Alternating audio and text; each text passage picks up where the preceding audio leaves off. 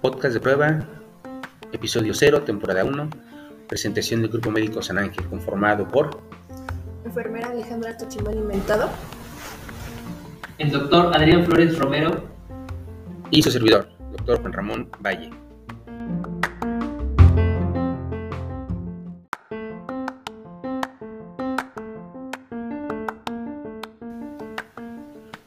Hola, buen día.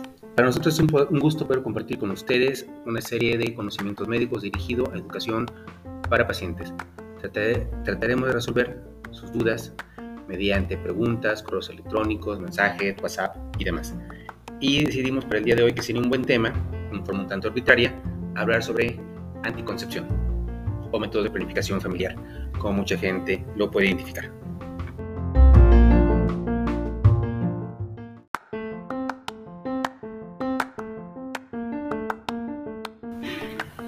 La anticoncepción familiar es un conjunto de procedimientos, ya sea en forma natural o forma química, que utilizan el ser humano para poder planificar, como su nombre lo dice, para poder espaciar y decidir el momento y el número de hijos que desean tener.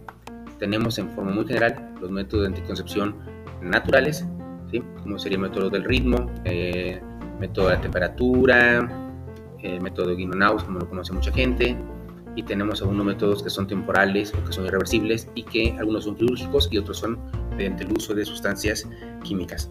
Vamos a platicar sobre cada uno de ellos.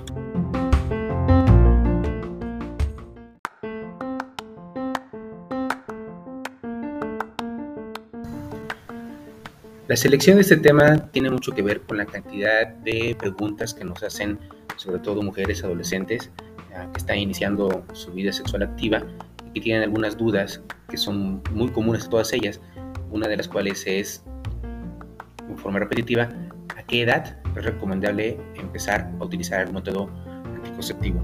Y para ello vamos a contar con un apoyo invaluable de la enfermera Alejandra Tochimani.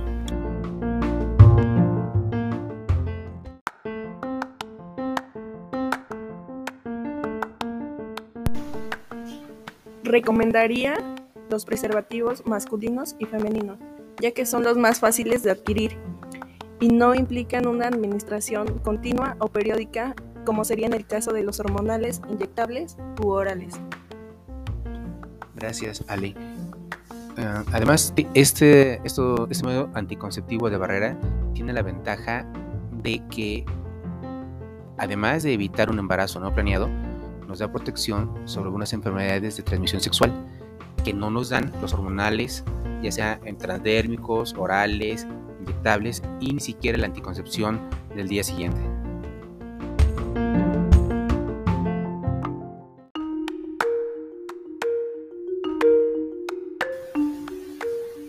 Bueno, amigos, por hoy ha sido todo. Nos despedimos. Esperamos haya sido de su agrado. Sus comentarios nos los pueden enviar a través de Facebook. Búsquenos como Unidad San Ángel.